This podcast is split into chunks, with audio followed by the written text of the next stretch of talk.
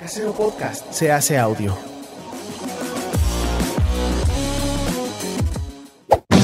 ¡Chavos, banda!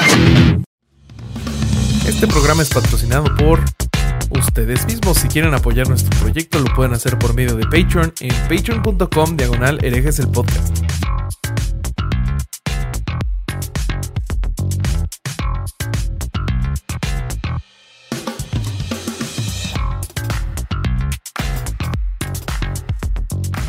¿Qué tal mis estimados herejes? Bienvenidos a Sin Libros, el lugar donde los herejes nos quitamos las ganas de saber todo sobre la gente que admiramos, queremos y nos interesa. Sin prejuicios ni, ni barreras, perdónenme. Venimos a preguntar para aprender. Ya es costumbre, perdónenme. Eh, eh. ¿Cómo están muchachos? Yo soy Bobby. Eh, otro, otro domingo, hoy es domingo en el que me equivoco a leer esa madre. me acompaña. Y esto sale miércoles aparte, pero está bien. Sí, sí, bueno, eh, eso, eso sí nunca lo voy a poder hacer. Decir la fecha en la que sale y no en la que vivo, güey, es imposible. No eh, mientes tú. Sí, sí. Soy, no, no, yo puro contenido honesto de mi parte. De mis confitriones y del invitado, yo no puedo decir nada. Pero si es domingo, es domingo, señores. Se acabó. Eh, déjenme entonces presento a mis confitriones y después a nuestro invitado. mis confitriones, ya saben, primero es mi estimado Alejandro Vázquez Aspilicueta, el Vasco. ¿Cómo estás, amigo mío? Y cuéntame por qué estás vestido como Vincent Vega. Eso, eso me gusta. Ojalá, boludo. Ojalá bailara. Un, ojalá pudiera mover una pierna como otra vuelta. Sería suficiente para mí. Te tienes que unir a la este, cienciología para que eso Sí, sí, no, no tengo chance. Eh, bueno, como siempre, tengo dos motivos de por qué estoy con esta, con esta vestimenta de, mormón.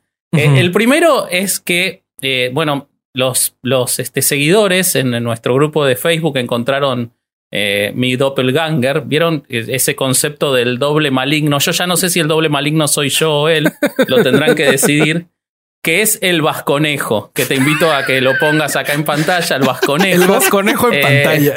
Que es una maravilla y le agradezco a quien le puso un conejo, un saco y corbata, me parece una cosa increíble.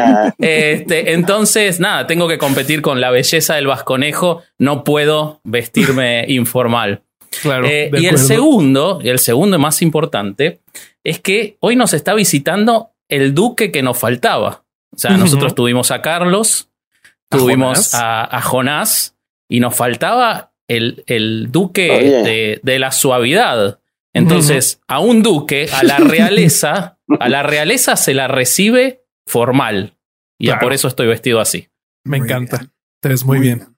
Entonces, también les voy a presentar al Marcelus Wallace de este Pulp Fiction, el corsario Alejandro Durán Eraña. ¿Cómo estás, amigo?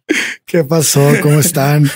Oye, pues bien contento, güey. Este, espero que este episodio sea otro loop interminable de risas como los stand-ups de Coco. Sí. Y este, ya empezamos, ya empezamos fuera ya empezamos, Ya empezamos, ya nos estamos riendo. Y bueno, pues qué chulada, porque pues además, además de que es una persona que es muy interesante en sus, en su trabajo, en sus podcasts que hemos seguido, también es una persona muy, muy graciosa y pues hoy vamos a, creo que cagarnos de la risa un ratito. Y conocerlo un poquito. Bajen sus expectativas porque si no sucede es como no hagan promesas. si no sucede no sale al aire nunca y listo. Sí, tenemos. Se corta esa basura. promesa y luego no. no anunciamos los invitados antes por eso, justamente. Les presento entonces, amigos, a nuestro invitado. Él es el máximo exponente del suavecismo. Eh, Oye, gracias. Eh, ahí lo pueden ver en, sus especiales como eh, La chingadera del pantano, muy bueno. Está, lo podemos escuchar en Queyico, en Jamón Serrano. Duques y Campesinos, que ahorita no está, no, no se está transmitiendo, pero tal vez algunos soñamos con que vuelva. Les presento, amigos míos, a Coco Celis. ¿Cómo estás? Muy bien, amigos, muy bien. Este, después de las flores que me acaban de echar, eh, ¿cómo voy a estar?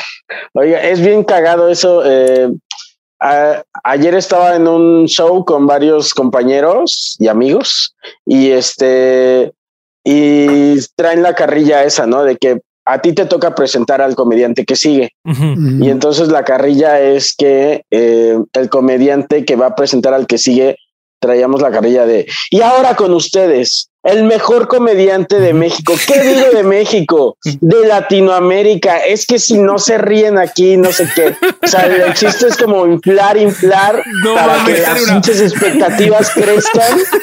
Y cuando entra el siguiente comediante es como, verga. Qué verga". difícil eso. Sí, sí, sí. Qué malos. Qué Castrosos sí. A mí me pasó una vez en Colombia y tragué Sí. kilos de caca. Ese para variar, este me presentan y dicen, y ahora con ustedes nos visita desde México un gran comediante. Bueno, no sé si sepan, pero estuvo en Netflix y tiene un especial y yo, verga, no, güey, no hagas eso. Y ahora con ustedes, Coco Celis. Y yo así, y dije, y nadie se reía de nada, güey. No. Me sentí bien mal. No, no. Aparte en no. otro país es como que no Sí, tienen tanto claro. la referencia. Bueno, en Colombia tiene No, mucho sí, vínculo con pero la, la con el gente entró como en cultural. mood de, a ver, ok, eres A muy ver, bueno, rífate, a órale. ver. A ver, puto. Órale, rífate, güey. No, no, güey.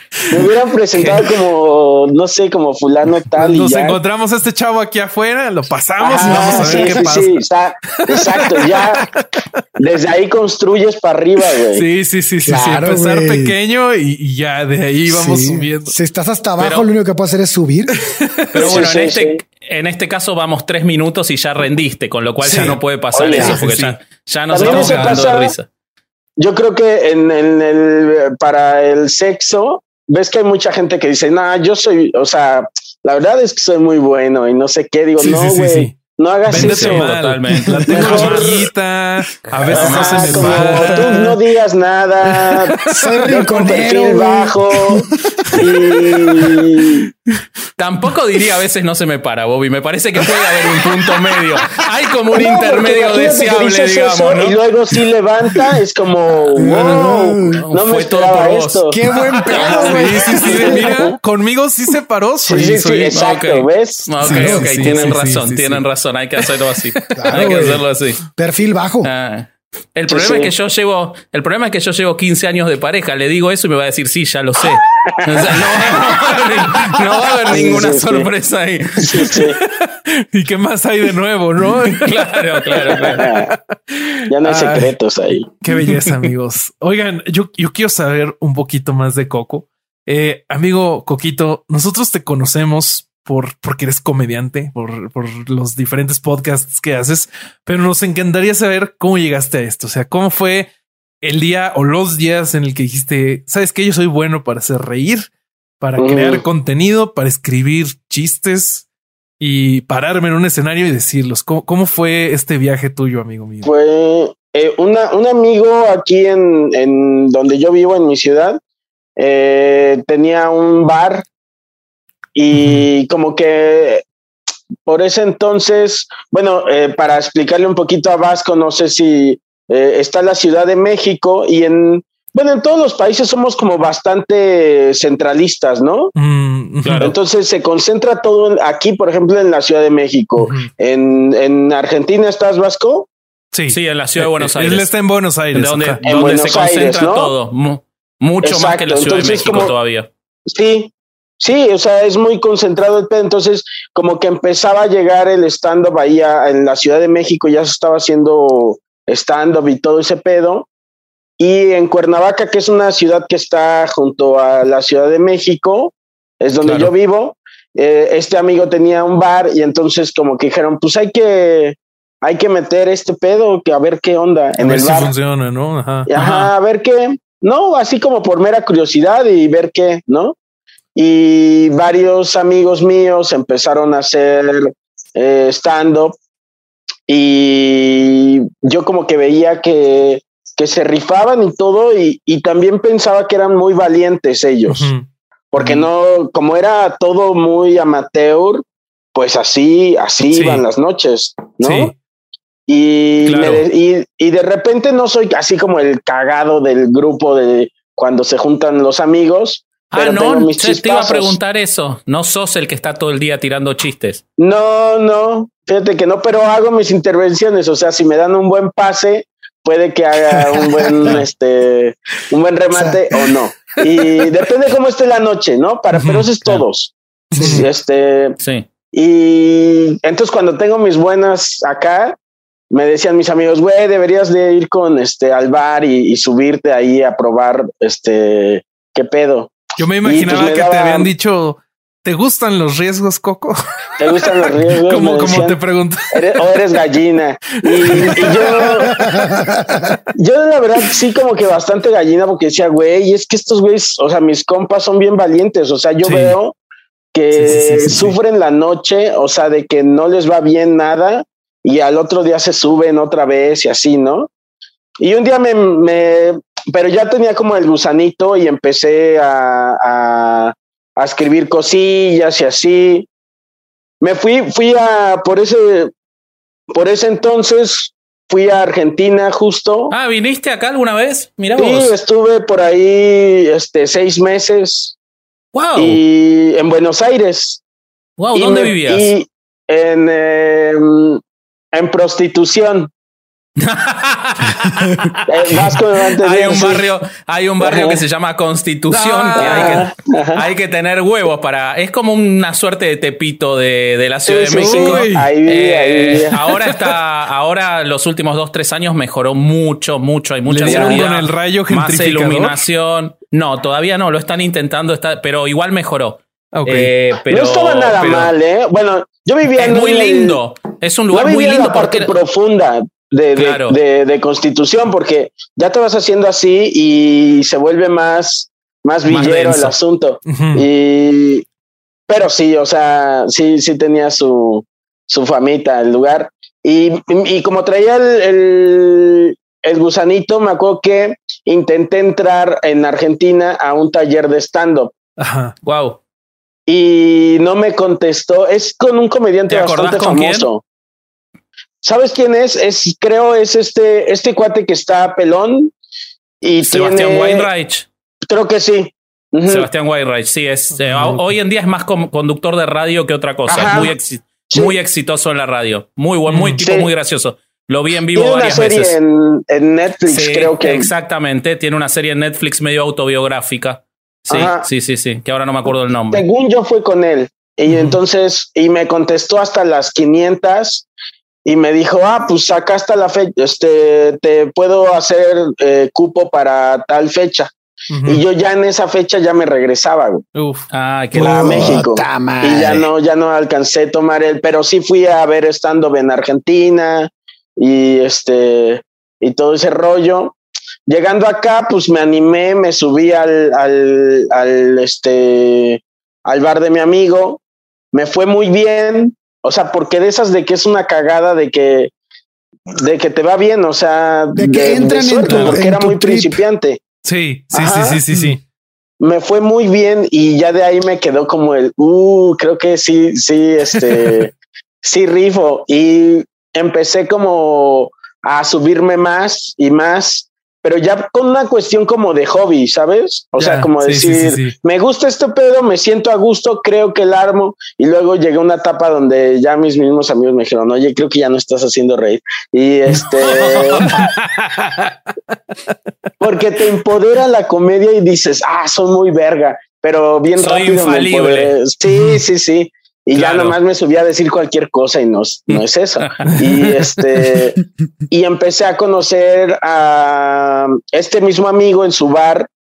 Eh, te digo, este amigo puso como tres bares en esa etapa y, y empezó a traer gente de la Ciudad de México, pero que ya habían grabado un Comedy Central y todo ese pedo. Ah, mira, ya. Ah, y entonces yo les abría el, el show y luego ya tenía yo no sé cuántos trabajos y uno o de sea, mis eras el top, digamos, del, del, circuito de Cuernavaca, vos eras el, el, mejor en ese momento. Pues era el más constante, tal vez, ya, porque, o sea, era como lo iban dejando unos amigos y yo era el que estaba más ahí. Siempre seguías. Eh, ajá. Y entonces yo estaba en la cocina ya, en, en el tercer bar que puso, eh, yo en esas que no estaban haciendo gran cosa económicamente de, mi vida, tenía como tres trabajos o algo así. y uno de mis trabajos era con este compa eh, que yo estaba en la cocina, estaba de cocinero.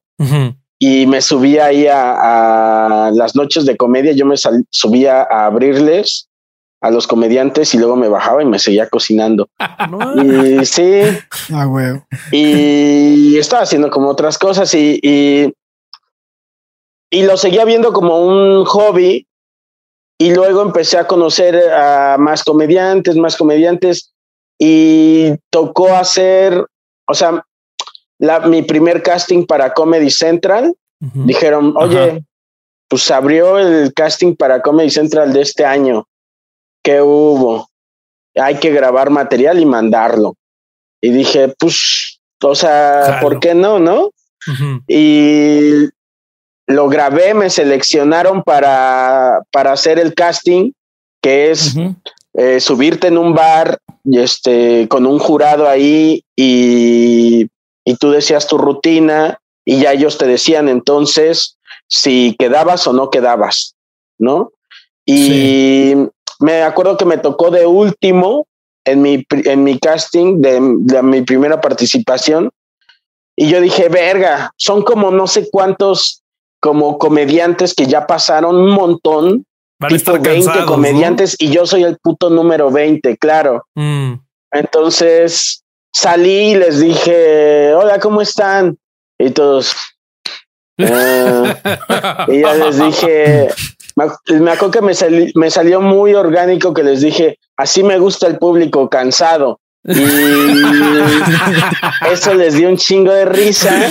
Y ya de ahí agarré para arriba, güey. Y me fue muy bien en mi casting y quedé. Y después ya nada más se me fue llenando la agenda de ese pedo y, claro. y dije, pues es que es esto. Ah, o sea, como de que algo sucedió como muy... Me fue jalando ese pedo de una manera que yo no pensaba. Sí. Sí, sí, sí. Como que fue, como que explotó, supongo, después de, de lo de Comedy. De me empecé, empecé a hacer más este, fechas pagadas. Ya, y Empezó a aparecer la plata. Sí, güey. También Porque aparte vos ibas, ibas y les cocinabas en Comedy Central, en los otros. eh, sí, estaba dando clases yo en, en también en una preparatoria. Y la verdad es que no me estaba gustando ya mucho, ya llevaba ahí. ¿De arte? Ajá. Daba clases de apreciación artística, pero a los chavos de prepa. Uf, qué difícil. Sí, güey, como que era sabes, como dar clases de matemáticas en la prepa es diferente que dar arte. Sí. Sí, porque arte siempre va a tener este estigma para en la educación, por lo menos mexicana, decir, ¿y esto para qué sirve? Que es la, clase, la clase de relleno, ¿no? La clase donde vas a perder el tiempo nomás. Entonces ya tienes esa cosa un poquito en contra como, como maestro. O sea, como que dicen, ay, ¿tu clase qué, güey? Lo bueno es que en la prepa en la que yo estaba era como te valdrá verga, pero aquí la calificación, o sea, igual cuenta que el de matemáticas, güey. O sea, si yo te jodo, te jodes igual que si reprobaras biología. Pero como que eso te hace a los alumnos más combativos, ¿no? O sea, ok, sí me puedes tronar y sí me va a, chingar en todo lo demás, pero igual me medio vale verga lo que me estás ah, enseñando. Sí, sí, sí, sí. Ah, yo me hacía corajes con eso, porque eh, es como que si te dijeran en la cara, lo que tú haces no vale nada. Y es cuando esa actitud de, de este artes que es como, chinga tu madre, eso estudié, güey. O sea, me estás diciendo que lo que yo estudié eh, vale para pura verga. Es mi ego o lo que tú quieras, pero sí te duele. Sí, sí, no, pero qué claro, güey, pero qué tontos somos además en la adolescencia y qué cómo, cómo nos, nos vamos transmitiendo mal la idea esa, porque después te estás toda la vida intentando entender el arte.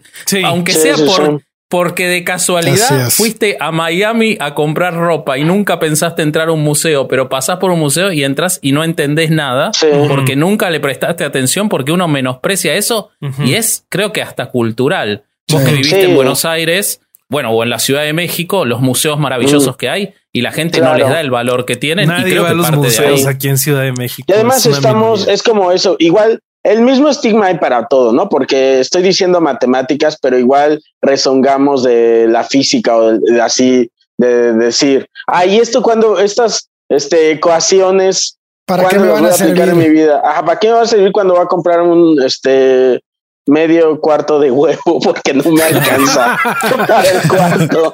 Este, y luego ves que sí, güey. No sé, no, este, y, y el arte, según yo, tal vez este eh, va a estar presente de como, como dice Vasco, eh, el resto de tu vida, desde ver Totalmente. una película, Claro, Música. La música. los colores, la música, todo, todo es, en todo hay arte, creo. Pero bueno, eso soy yo. Hasta No, para yo disfrutar más tu stand-up. Sí, sí, sí, Sí. sí, sí. Así Sí, es. sí. Pero bueno, así somos. Muy bien. Este, oye, Coco, yo tengo una duda. A ver, yo nos hemos hablado aquí con bastantes, bueno, no bastantes, pero hemos hablado con Algunos estandoperos Mm. Y este, y tenemos relación con otros y hemos visto sus, su comedia, su forma y hemos platicado de la forma en la que es- estructuran sus chistes y hacen todo su proceso, ¿no? Y hay un proceso, entonces, si, si no es muy estricto, está- es, es medio estructurado, ¿no? Es así, hay que decir. Y a veces yo veo que tú rompes con el esquema. O sea, te subes y tu comedia rompe con muchos esquemas de mucha gente que, que me ha tocado ver. ¿Cómo construyes tu comedia? ¿Cómo, cómo es para ti? Yo creo que eso es, se debe un poquito a, lo había dicho por ahí, no me acuerdo dónde, que tiene que ver con mi ignorancia. Eh, porque nunca, eh, de stand-up nunca tomé un taller ni un curso, güey. Mm. Entonces, como que me en el stand-up me hice muy a la brava, aunque mi carrera eh, tiene que ver con cuestiones creativas y con construir cosas, este, o construir proyectos o, o pintura, lo que sea. Eh, tengo conocimiento de eso, pero no tengo un conocimiento así tan aterrizado sobre el stand-up. Y Todo entonces, porque Weinreich no te atendió el teléfono. Ya, sí, ya sabemos. exacto, Todo por otra culpa cosa de sido. otro coco. Sí, sí, sí. Entonces, según yo, por eso no tengo una, aunque en el camino me he ido este, enterando de, de técnicas y todo ese pedo, eh, de todos modos me siento siempre muy a la brava a, la, a la hora de eh, ir construyendo lo que hago. Eh, aún así, yo creo, o sea, cualquier compañero construye según su, su manera, ¿no? Pero yo me considero así, como muy, muy a la brava, como que digo, esto queda aquí, esto queda acá, le muevo acá. Eh, pienso como mucho en términos de composición, no de composición musical, como de composición, no sé, de dónde colocar las cosas. Claro, Puede ser artística. Como de- de, acá digamos. coloco acá, acá coloco acá, si esto le subes el volumen aquí y se lo bajas acá, Mm. y bueno, eso es la manera como del, del delivery y, y de lo otro, pues es como voy colocando donde a mí me va dando risa. Una cuestión, ¿no? Es, eh, tú tienes algo, un tema o que, del que quieres hablar o, o un tema que ya te llegó porque dices, esto estuvo cagado, esto que se dijo hoy estuvo cagado, tengo que hacerlo. Y entonces eh, ya ese tema lo vas desarrollando y, y vas viendo, no sé si sea como simplificarlo, pero vas viendo qué es más cagado. mm. Solo es eso, hacerlo cagado. Eh, suena como a la nada, como muy, ¿cómo se dice? Este, cuando dices algo y no dices nada. Ajá. Pero es que es Pero así, tiene mucho so- Te hace Sí. reír a vos de cierta forma y, y hazlo supones que se va a y ya, ajá. Ujú. Ok. Y seguramente si queda chistoso es porque encajó en algunas reglas de la comedia. Claro. Sí. pero no estar tan al pendiente de, ay, es que tengo que hacer una regla de tres y Sí. este para que sea chistoso. ¿Qué tal si con una regla de seis que no Ajá. hay queda más chistoso, güey? Sí. O sea, no sé. Sí, No, sí, sí, sí, sí, sí. Siento que eso hace que tu comedia es un poco distinta a, todo lo demás que se ve, me parece. Ese propio proceso se traslada en, la forma en la que es, eh, como, lo definió eh, en la entrevista que te hace eh, Alexis de Anda, dice que es metafísica tu comedia. Me parece que esa es la palabra que usa. De repente, porque como que eso ya tiene que ver con las obsesiones de cada quien, ¿no? Y entonces a mí me gusta, por ejemplo, ese tipo de cosas cuando es como algo que creías que era y ya no es, como esa mentira o, es justo esto, hacer las cosas meta, me, me, me mama. Yo te hago una pregunta de algo que me fue pasando eh, a todos, pero en particular a mí conforme íbamos entrevistando comediantes. Eh, ya lo había escuchado al Manix, a Carlos Vallarta, que decía que vos eras la persona que más lo hacía reír. Eh, nos lo dijo Maru cuando la entrevistamos, miente, la manager de Miente Carlos, porque este ¿Sabes qué? Yo siento que quien más lo hace reír es este, es Mao, el hombre que viaja en el tiempo. Ah, mira. Bueno, puede ser también. Puede ser porque se ve que lo hace reír. Más lo hace reír en stand-up. Me va a colgar esa medalla. Está ah, huevo. Sí. Ahí va. Ahí va.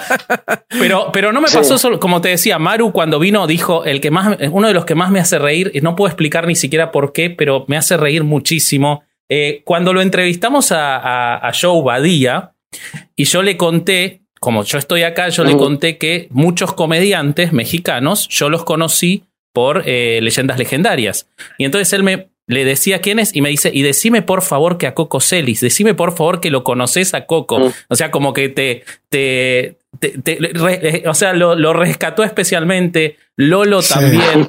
Entonces, yo llegué a la conclusión de que sos como un comediante de comediantes. O sea, es como que todos o muchos te rescatan a vos, como que vos los haces reír a ellos. ¿Vos sentís eso?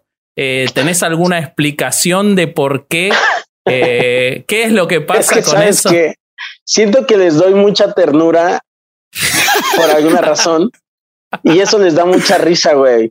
lo dice Alexis también en la entrevista. Dice que vos sos de los que más lo hace reír. Richo Farrell también. Tengo un cuerpo chistoso, entonces no creo eso ayuda. Entonces cuando me ven es como, no sé, güey. Camino muy chistoso. Me hago reír. El otro día me vi, eh, Ana, mi novia, me, me grabó en el súper y me vi caminando nada más y dije, verga, soy una caricatura, o sea, camino como todo tieso así, nada más se ven mis patitas ahí. Este, a, mí, a, mí, sí me todo pasa. Esto de arriba así tieso, o sea, pero normal, sin, o sea. A mí, a mí me pasó, me pasó aquí en la Caja Popular. Yo estoy aquí en Querétaro y me tocó verte en vivo aquí en la Caja Popular y yo no me oriné en el asiento de risa de milagro.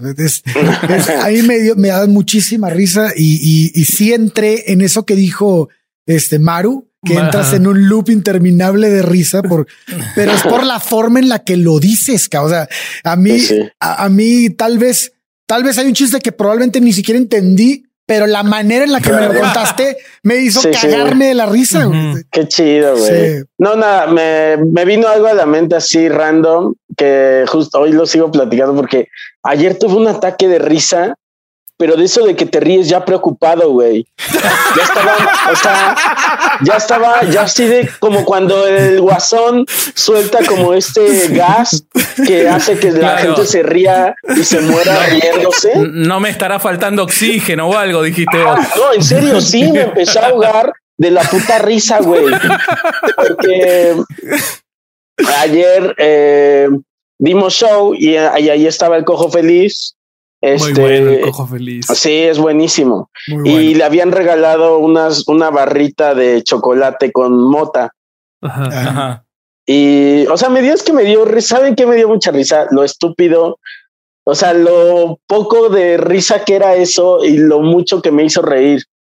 O sea, pero ya contándoselo a mi novia aquí ya en la cama.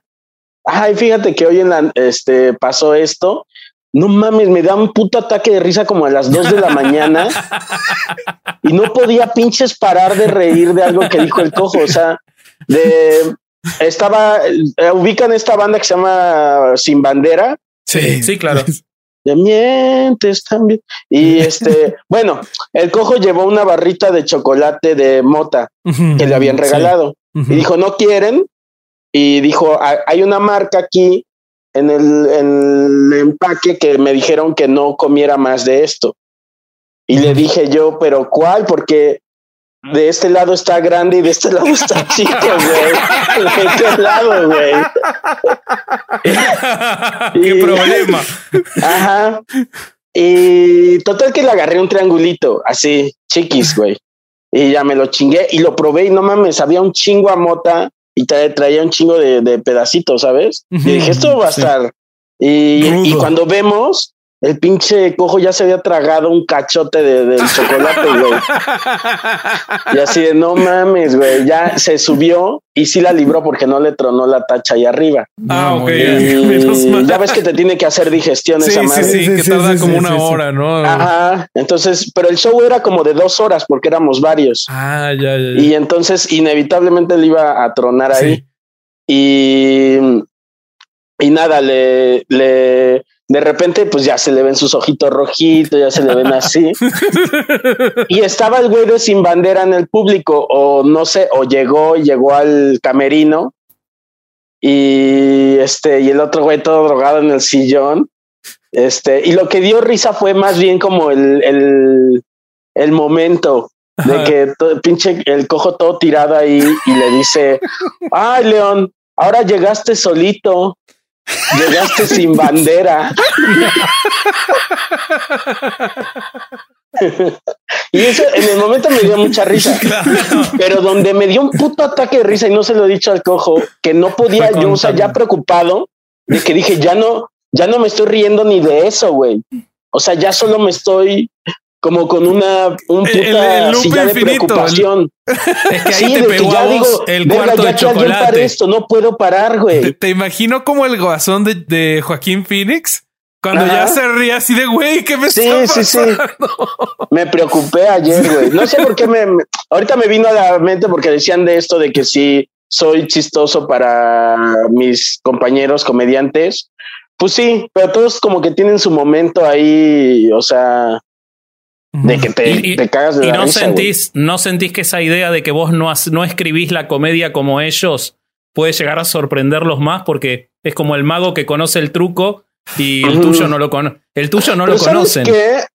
es que creo que eh, si llegas a tener cierto grado de reconocimiento en la comedia eh, es porque algo diferente tienes.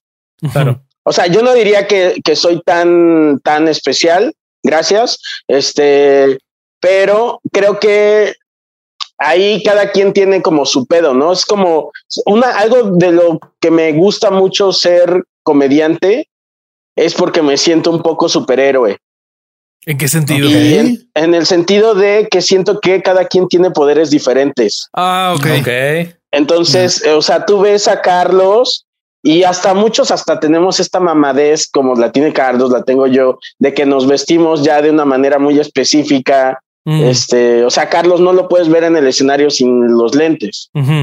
claro, Eso a Carlitos a mí nos da risa porque decimos que es como, bueno, pero eh, es eso, güey, es como un, una especie de superhéroe que tiene ciertos poderes. Sí, sí, sí, construyes un personaje. Un alter ego. sí pero ya te esperas, por ejemplo, esos poderes de Carlos, mm. ¿no? Tú dices, ese güey tiene este poder. Carlos Vallarta tiene el poder de hacer un humor muy, este, muy honesto, muy contestatario y este, y muy ese pedo, ¿no? El cojo feliz tiene este poder de hacer comedia de observación, de reírse muy este, fuerte, muy cabrona y ese pedo, ¿no?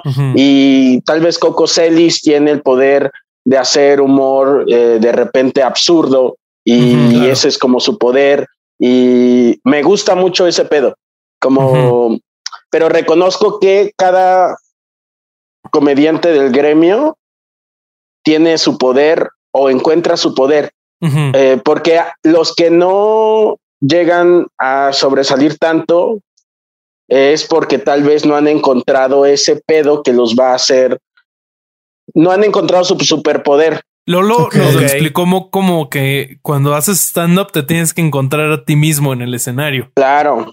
supongo que, que va por ahí. Eso que te va a diferenciar de los demás y que les agradezco a ustedes que me digan, güey, es que eres especial. Sí, aunque todos son a su manera, ¿no? Mm, bueno, pero tú lo encontraste, ¿no? Esa sería la, la cosa. Y sos especial para ellos. Eso está buenísimo. Sí. sí, sí, sí. Sí, sí, Eso está bueno. Eh, en, en, ese mismo tema, mi estimado Coquito, ¿no te pasó que, pues, después de este, de que fuiste a comedy a grabar y que empezaste a ser más reconocido y pues ahora que ya varios de los mejores comediantes de México dicen, no, pues mi comediante de mexicano favorito o mi comediante favorito es Coco Celis, ¿no te pasa que, que, de repente el ego se te va a la chingada o cómo lo controlas? Se siente muy bonito. Ajá, pero se siente muy chingón. Sí, ya, ya no te pasó esto de soy intocable. Este pues es que sí, pero yo no lo voy a saber. ¿Sabes? O sea, seguro que sí he tenido momentos eh, donde mi ego es más eh, tocado, ¿no? Donde me siento más verga. Eh, lo he sentido cuando tengo que decir no o cuando me hacen enojar, se activa mi ego, como de cuando alguien me hace enojar en ese, en mi profesión, es cuando se me prende el ego y digo, ah, pues entonces no, güey, como, ¿sabes? Como esto de, ah, pues soy, soy tal, güey, no lo voy a hacer entonces. Y la verdad sí se me prende ahí el ego y me mamoneo. No, no te imagino enojado o, o... Sí, sí me enojo. Y luego pido disculpas. ¿Sos culposo? Sí, sí, sí, Siento que es algo muy de nosotros los mexicanos. Igual y Vasco sí, ¿no? se entiende. Sí, no, sí, sí, es medio cultural. Este, como querer ser muy, muy complaciente. Este, Cierto, sí. Bueno, el eh, cristianismo nos lo hizo a todos, ¿eh? sobre todo en Latinoamérica. No sé si. Pero es, que, por ejemplo, a ustedes, los argentinos, no les hizo tanto eso, güey. No, no, a nosotros eh, menos. Es que ellos vienen de los barcos, es otro pedo. claro, sí. Los barcos eran ateos. Este, sí, sí, una, brillante definición. Qué suerte, qué orgullo que nos da. No, yo creo que acá lo que, que lo que, o sea, mi mujer es mexicana, Coco, eh, así que ah, de México tengo, tengo bastante eh, el contacto de, de cómo es. Y, y, yo siento que lo que pasó acá más allá del chiste de, los barcos, es que acá, como en la ciudad de Buenos Aires, el resto de Argentina es distinto, mm. pero en la ciudad de Buenos Aires, al haberse mezclado los italianos con los españoles, con tanta población judía, con los árabes, es como que se hizo una cosa distinta, mucho alemán. En cambio, siento que en México quizás eso ya venía de cómo eran las, las culturas indigenistas y los eh, indígenas y los europeos lo aprovecharon y lo potenciaron más, me parece. No hubo tanto pues esa combinación que, puede cambiarte culturalmente. Siento que esa ahí veo una diferencia, porque cuando vas quizás al interior ves también esas conductas más retraídas o cosas así en, determinados lugares. Es allá, eh, eh, no sé si te estoy entendiendo bien esto, o sea, como llegan allá, por ejemplo, italianos y todo esto que, que es muy cierto, y un, un italiano de tal generación se va desarrollando y va generando otras generaciones, pero ya no son italianas, pero sí son italianas. Exactamente, totalmente. ¿No?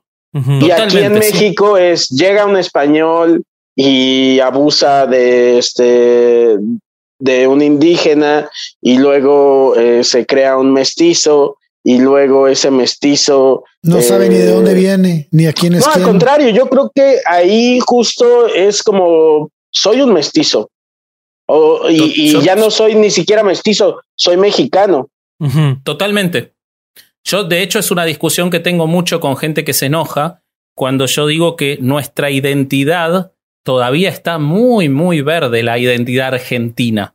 A diferencia de la identidad mexicana, que es una identidad mucho más eh, identificable, eh, perdón la redundancia de las palabras, pero eh, yo veo, por ejemplo, a, mí me pasa que mis abuelos eran españoles o italianos, no es de hace 6, 7, 8 generaciones, es muy reciente. Y lo que vos decís es real, el italiano, el que es descendiente de italianos acá, es súper italiano. El que es descendiente de españoles es también súper italiano, porque acá los italianos se comieron todo lo demás, pero, este, pero en México el mexicano es mexicano. De hecho, mucha gente en México me dice, ¿y por qué te decís vasco si vos sos argentino? Como que algo que acá es súper natural de hacernos llamar por nuestra ascendencia, allá no lo es tanto, porque uno es, el mexicano es mexicano. Le pasa a los gringos, ¿no? Sí. Que italo, italoamericano. Eh, y toda esta cuestión, porque también llegaron a Nueva York eh, con los barcos y, todo ese pedo, ¿no? Exactamente. Sí, sí, sí, sí, sí, Y, como que se reconoce mucho en Estados Unidos, hasta entre los que vienen de, de países de blancos, ¿no? O sea, quien es italiano o de familia italiana dice, no, italiano, escocés, irlandés. Y, y, todavía puedes reconocer sus, sus apellidos. ¿no? Sí. México está mucho más Sí, luego ya tenemos como estas cuestiones de regiones, ¿no? Eh, pero eso es yo creo en cualquier país. Eh, eh, por ejemplo, en, Argentina tienen esto de los... ¿Cómo son los que hablan? A ver si el vasco nos puede hacer una imitación porque hablan muy chistoso. ¿Los cordobeses? Los, cordobeses. Soy, soy horrible imitando, pero sí, hablan ah, divino. Son lo, lo, más distintivo de acá que hablan así. Una cosa así, me ah, van a putear los, me van a putear los cordobeses. ¿Hay, algún futbolista cordobés que hayamos escuchado? Eh, Kempes. Ah, ah, pero que, que, comenta en el FIFA. Sí, sí, sí, sí, sí, ya, ya, hay, No, hay, hay varios. Lo que pasa que ahora no, ahora no se me ocurre. El otro día Durán conoció a un cordobés y me decía lo distinto que hablaban. Sí, hablaban pero, muy, diferente. ¿Verdad? Sí, y está muy, Y en México también tenemos como estas eh, regiones y los de Monterrey hablan muy diferente. Y de hecho, en el resto del país tengo, en el resto del país, en el resto de Latinoamérica, tengo la impresión de que creen que los mexicanos hablamos como los, como, chilangos, como, las los Norteños. Ah, sí. Ah, sí. Yo siento que siente que, que eh, hablamos así como más como norteños, no sé. En Argentina la idea que tiene todo el mundo es que todos hablan como el chavo. Todos. Ah, mira. Es un ah, país que habla como el chavo del 8. de hablamos hecho, como en los setentas. Sí.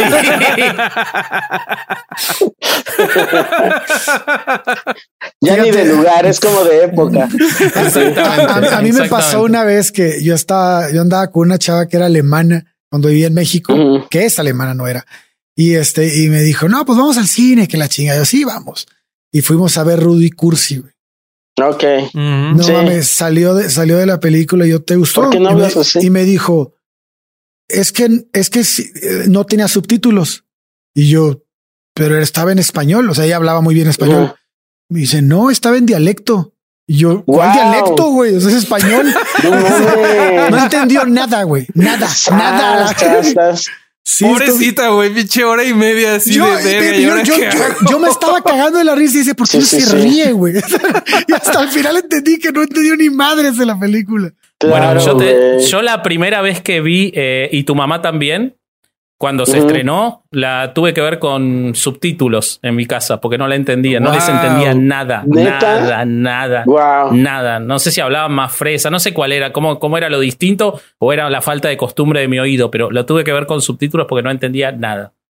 A mí me pasa de repente con el español de España y con el de Chile.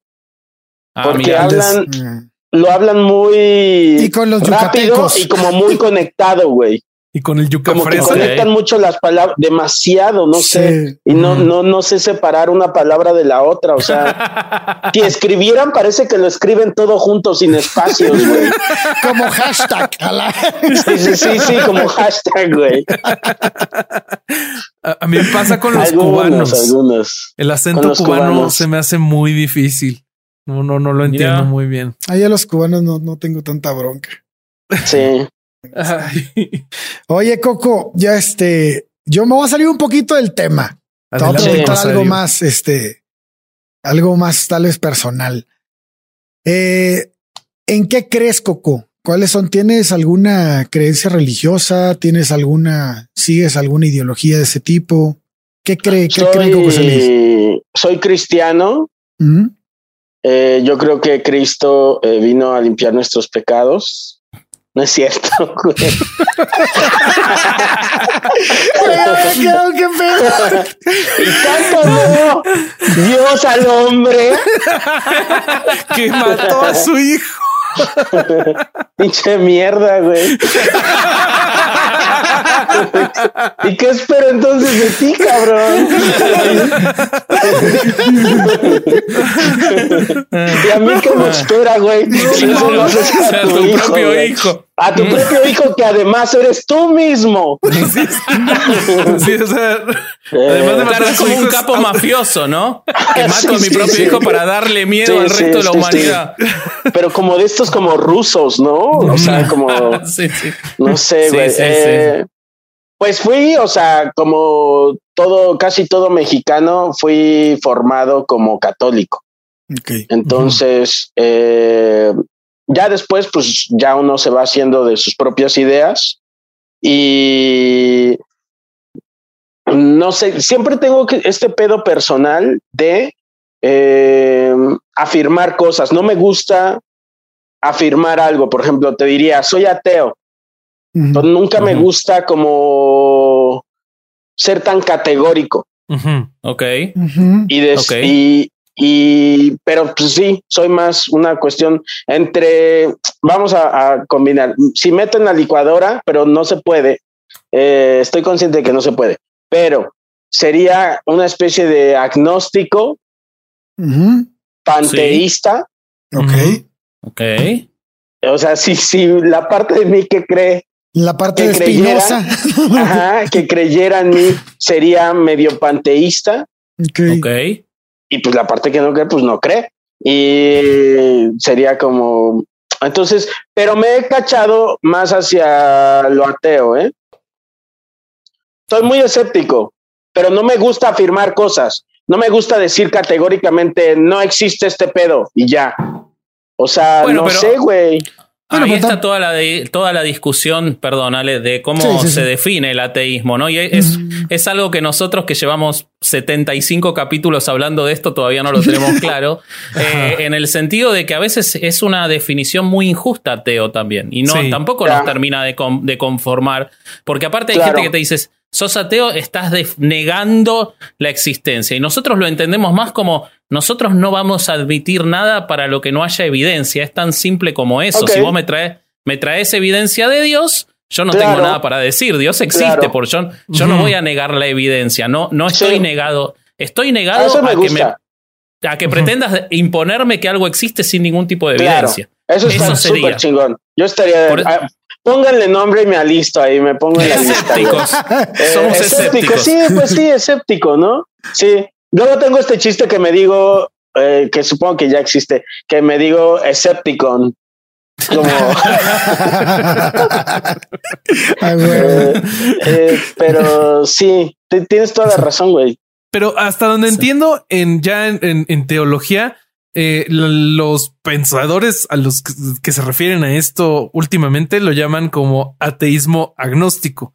Es decir, no creo que haya un Dios, pero no te Pero lo estoy no te- abierto. no te lo afirmo. Ajá. O sea, no estoy 100% seguro. Puede que Es sí que, haya ah, y me me cambio de parecer.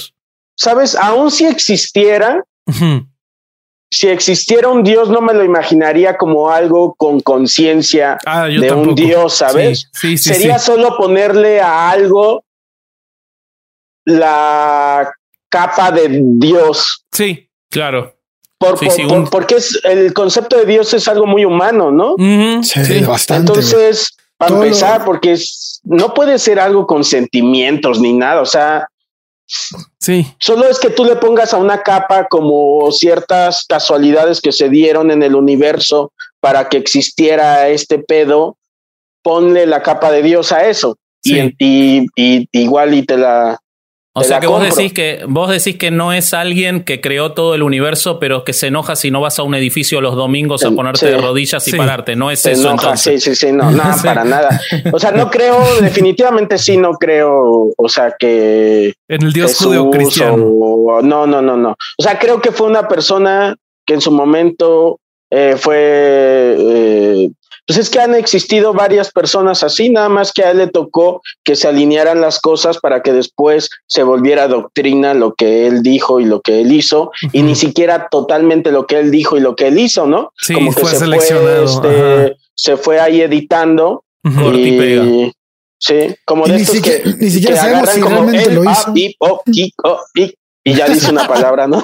Hicieron que dijera tal cosa, güey. sí, sí, sí. Y, y ni siquiera la evidencia es contundente de si existió efectivamente, con lo Claro. cual hay que empezar por ahí. Pero tenemos un episodio sobre eso. A los oyentes, si quieren escuchar, se llama Existió Jesucristo, lo pueden ir a, lo pueden ir a oír. Mira, Sí, sí, sí. Eh, hay una, Este- hablando de eso de la edición de, de, de- de una doctrina o lo que sea, me, ahorita me acordé, que, oh, justo hoy estaba con un amigo y nos estaba contando que una vez le intentaron vender un, este, y siento que es lo que sucedió, Eh, le intentaron vender un seguro por teléfono y él Ajá. dijo, no, no quiero el seguro. Y que se lo venden de todas formas, güey. Y cuando él reclama, le dice, a ver, yo dije que no, güey. Y le dijeron, no, usted dijo que sí. Y le y dice mi amigo, a ver, pásenme la grabación donde yo dije que sí. Y se la pasan y está todo editado, güey. No Sí. te puedo creer. Entonces Eso, le sí. dicen, se escucha al principio, su nombre es este Reinel Ortiz, y él dice sí. Y entonces ya luego dicen, y luego, luego se ve que el mismo sí se repite. eh, ¿Quiere este seguro? Sí. Pero estaba como, dice sí, de la que soltó al chingada, güey. principio. Eh, sirvió para editar todo el pedo y venderle el seguro a mi amigo. Ya Qué no le- no le- vergüenza. Güey, o sea, no lo dio de baja, pero no, eh, no pudo reclamarles que haya dicho él que no porque habían editado ese pedo. No A la otra va a ir contestar, no lo sé, dime tú. Así, Sí, sí, sí, sí. Te llamas Alejandro, no lo sé, dime. Sí, es Mejor lo que estamos diciendo. Evitar decir sí, como su nombre es este tal, tal, tal, y él, mi nombre es tal, tal, tal. Le- les voy a, pasar Esas este, cosas.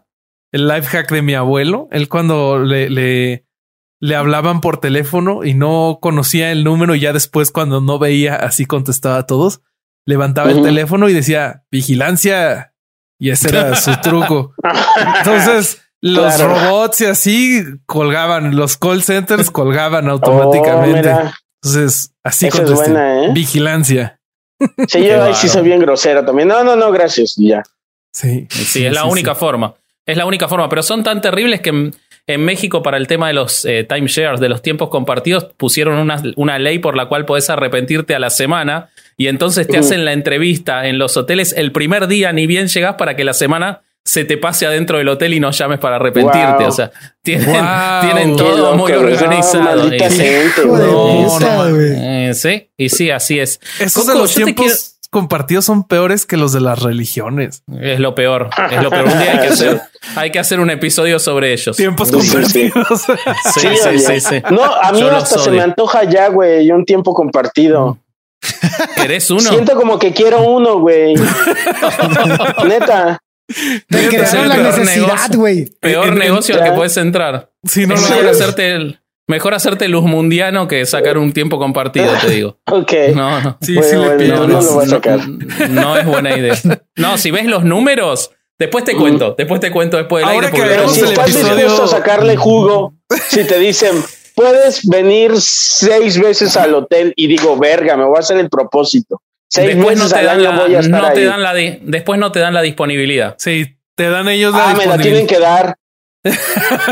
Eh. Si me están diciendo que tengo cuatro oportunidades de ir al año, quiero que me esas cuatro oportunidades haya disponibilidad. Lo, lo que sé que hacen es que te ponen las ¿Cómo que fechas no que, va a ellos haber quieren. si es un puto hotel?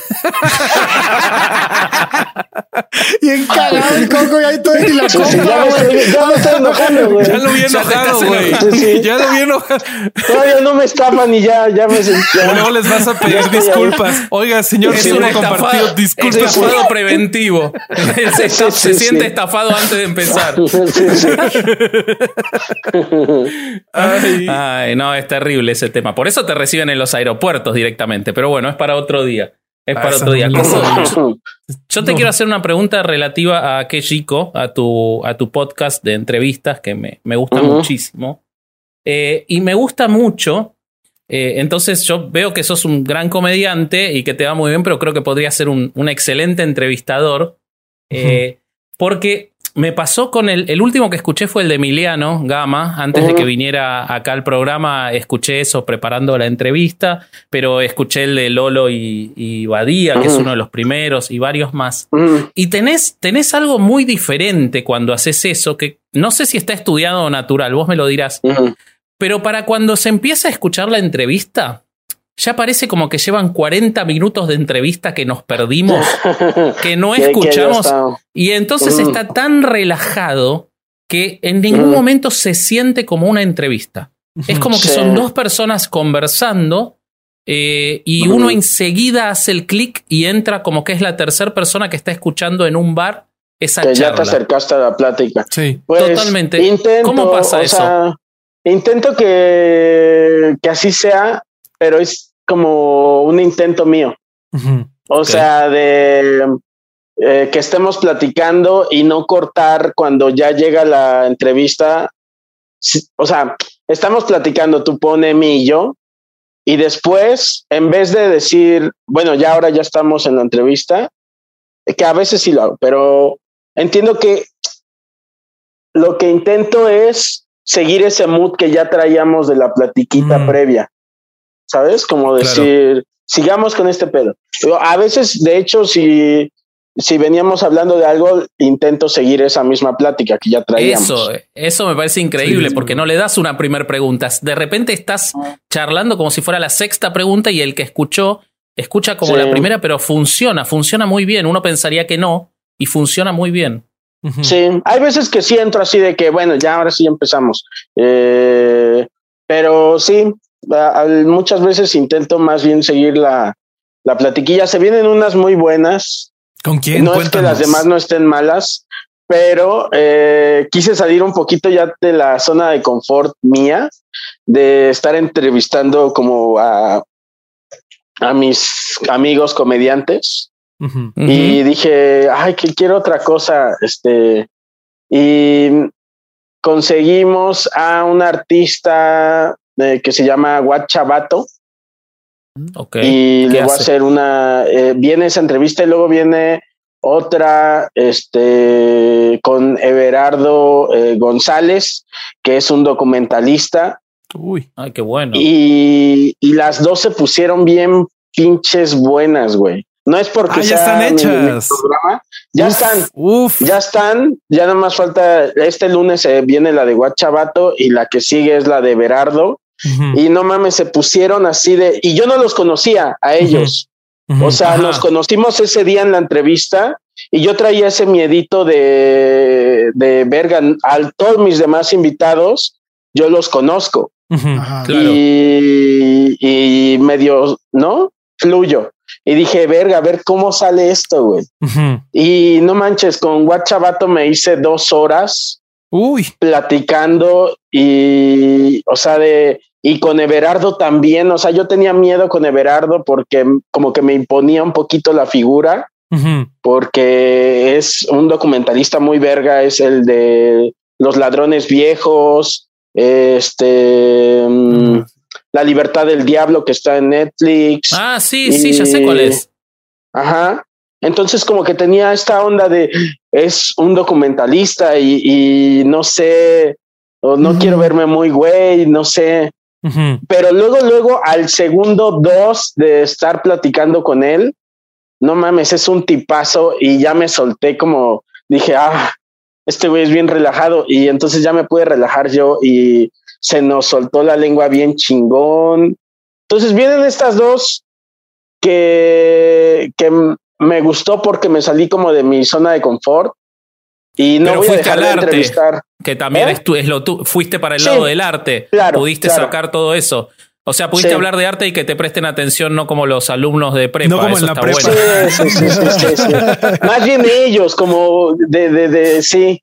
Pero es eso, güey. Y no voy a dejar de entrevistar a mis amigos, pues porque es muy rico, pero eh, me gusta, de, me, me está gustando esto de, de, de traer otras cosas.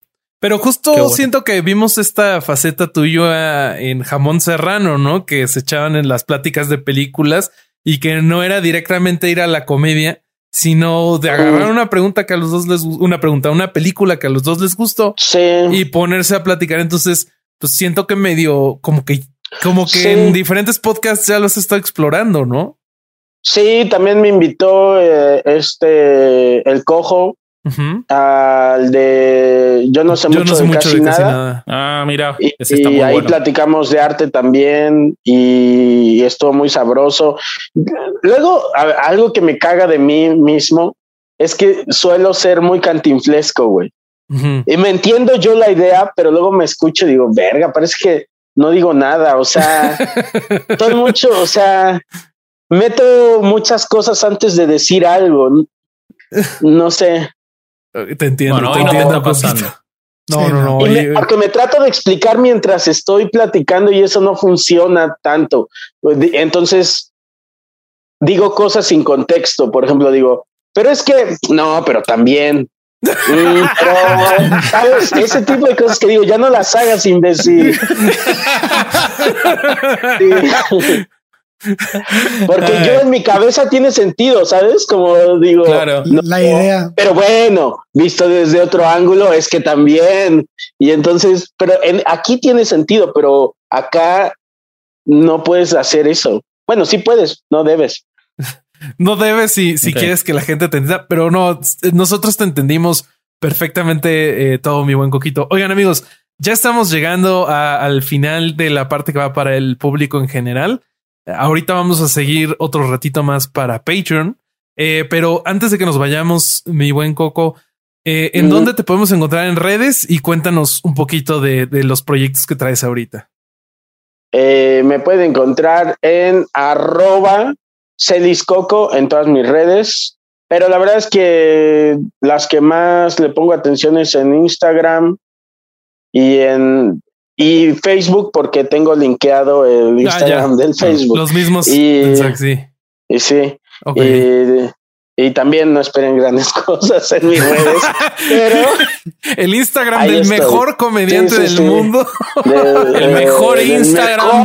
Vayan a ver ahora el mejor Instagram. ahorita mismo tienen que darse este, entonces ahí, ahí pongo cosas y mis proyectos, pues ahí los voy. Este, ¿Algún showcito que venga? ¿Un open mic donde te podamos ver? Em, ahorita me, me liberé este mes, me lo voy a dar, em, así voy a poner comillas aquí, me lo voy a dar sabático, eh, porque tengo que ponerme a trabajar en otra cosa. Eh, pero ya en agosto yo creo que voy a estar eh, poniendo unas fechitas, ya en, agosto entro creo con el 139. Muy bien. Y voy a, voy a irme a la playita. Uf. A dar show, ¿verdad? Y cosas así. Pues ahí, ahí, En agosto, bueno, antes de agosto, seguramente ya van a estar las fechas. Eh, búsquenlo, amigos míos. Yo creo que en tu Instagram va a estar todo. Ahí vamos a poner las ligas abajo del, del, del video. Eh, por lo el pronto, que que está buenísimo. Ah, el, que, el, el, show de Don Peter. El show de Don este, Miren, como que ya aprendimos en Duques y Campesinos y en Chavos Banda, eh, según yo, pero eso nada más soy yo, según yo ya aprendimos a no ser tan categóricos también. ¿En qué sentido? Y no decir, esto ya se acabó. Entonces, oh. no sé, puede ser que por ahí salgan cositas. Pues bien, o no. Bien. O, no. O no. o no. me rompiste el corazón en un segundo. Me ilusionaste con los duques y, me tiraste para abajo en un segundo. bueno, Ay, ¿qué pasó? Ay, dejamos de ver a Coco. Vemos. Se te fue el video. Ahí, estoy, ya. Eh, entonces, bueno. Vamos a cerrar esta parte que es para el público en general. Eh, nos vemos el próximo, eh, la próxima semana, amigos. Logramos sacar otro programa sin los libros. Eso. dije mal, pero no me importa. Bueno, Vasco sí. Vasco es con los libros. Sí, sí. Durán está en el vacío, este, ahí. Sí, sí, sí.